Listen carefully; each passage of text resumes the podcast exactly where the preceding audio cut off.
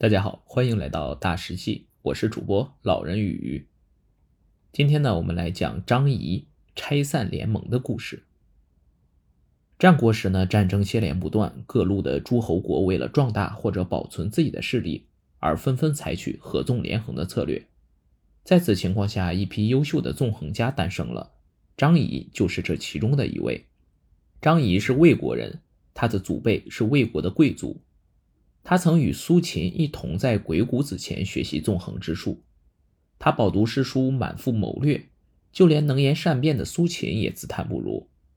两人学成后，苏秦推出了他的合纵策略，很快名扬诸侯各国，而张仪却在楚国相国门下做了一个不起眼的门客。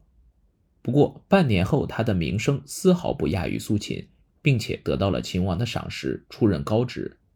他得以迅速成名，与发生在他身上的一件事有很大的关系。有一次，楚相打了胜仗回来，楚王赏给了他玉璧。那天，楚相和他的门客一同游玩宴饮时，他高兴地拿着玉璧给众门客看。结果，宴饮还没有结束，就发现玉璧不见了。这时，有人对楚相说：“张仪贫困，肯定是他偷走了。”楚相觉得有道理，就抓住张仪审问。张仪原本没有偷币，所以不论楚相如何严刑拷打，他就是不承认。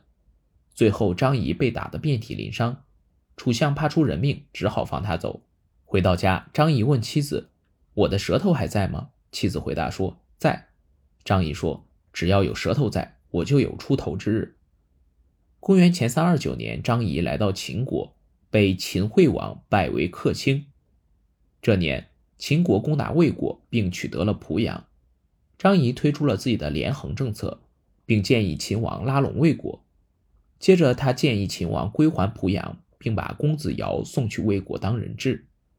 到了魏国后，张仪对魏王说：“大王，您看秦王是真心与魏国交好啊，不但给您城池，还把儿子送来做人质了。礼尚往来，魏国该怎么报答秦王呢？”魏王问他应该怎么报答。张仪说：“我们大王只喜欢土地，如果您送给秦国一些土地，那么秦王就一定会把您当兄弟看。到那时候，秦魏两国攻打其他的诸侯国，战胜后您得到的土地肯定要比您送给秦国的多得多。”这话说的魏王心花怒放，他立即把十五个县划给了秦国，还把一个军事重镇也给了秦国。张仪回到秦国，立即就被提拔为国相。不久。秦王命张仪率兵进攻魏国，魏王非常惊慌。第二年，魏王准备联齐抗秦。很快，魏国与韩、赵、燕、中山等五国结成联盟。只是不久，在张仪的挑拨下，楚国又出兵攻打魏国，五国联盟就此破坏。魏国求助于齐国，张仪又从中挑拨，结果齐国不但没有帮助魏国，而且还联络楚国一同攻打魏国。公元前三二三年。张仪拉拢魏王，魏王再次同意与秦国交好。第二年，张仪为了使魏国进一步臣服于秦国，他辞去秦国相国之位，来到魏国。魏王认为张仪有能力，立即任命他为魏国相国。张仪用四年的时间，最终说服魏王归顺秦国。张仪达到目的后，回到秦国，秦王仍旧任他为相国。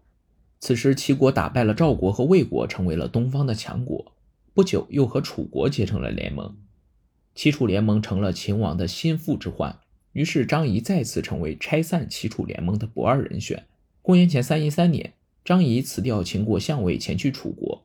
他先是与楚怀王的宠臣交好，利用其取得楚怀王的信任，最后接近楚怀王。张仪对楚怀王说：“我们秦王愿意和大王您交好，但是我们秦王最憎恨的人是齐王。”现在楚国和齐国结成联盟，因此我们秦王就不能和您交好了。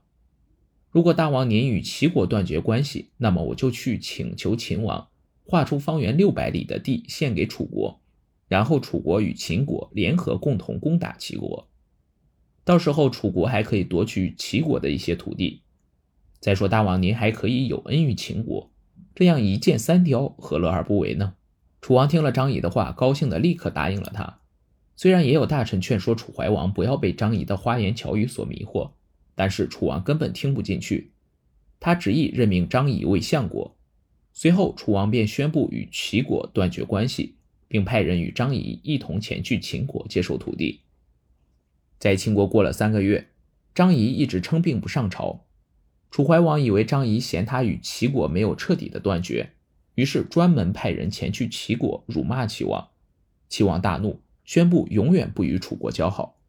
接着，齐王也派人前去秦国，要求联秦伐楚。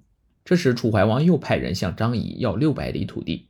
张仪见目的已达到，于是抵赖说：“我说的是六里，不是六百里。”楚王听错了。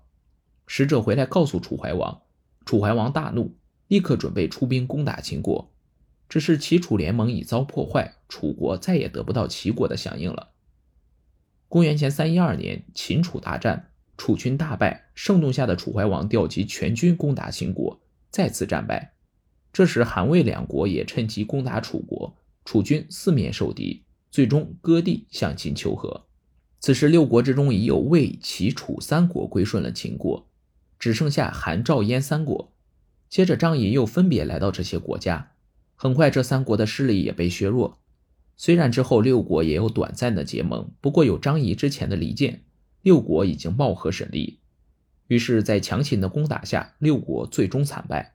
后来，秦惠文王去世，太子登基，是为秦武王。秦武王做太子时就不喜欢张仪，他登基后，张仪逃到了魏国，被魏王任命为相国。第二年，张仪病逝。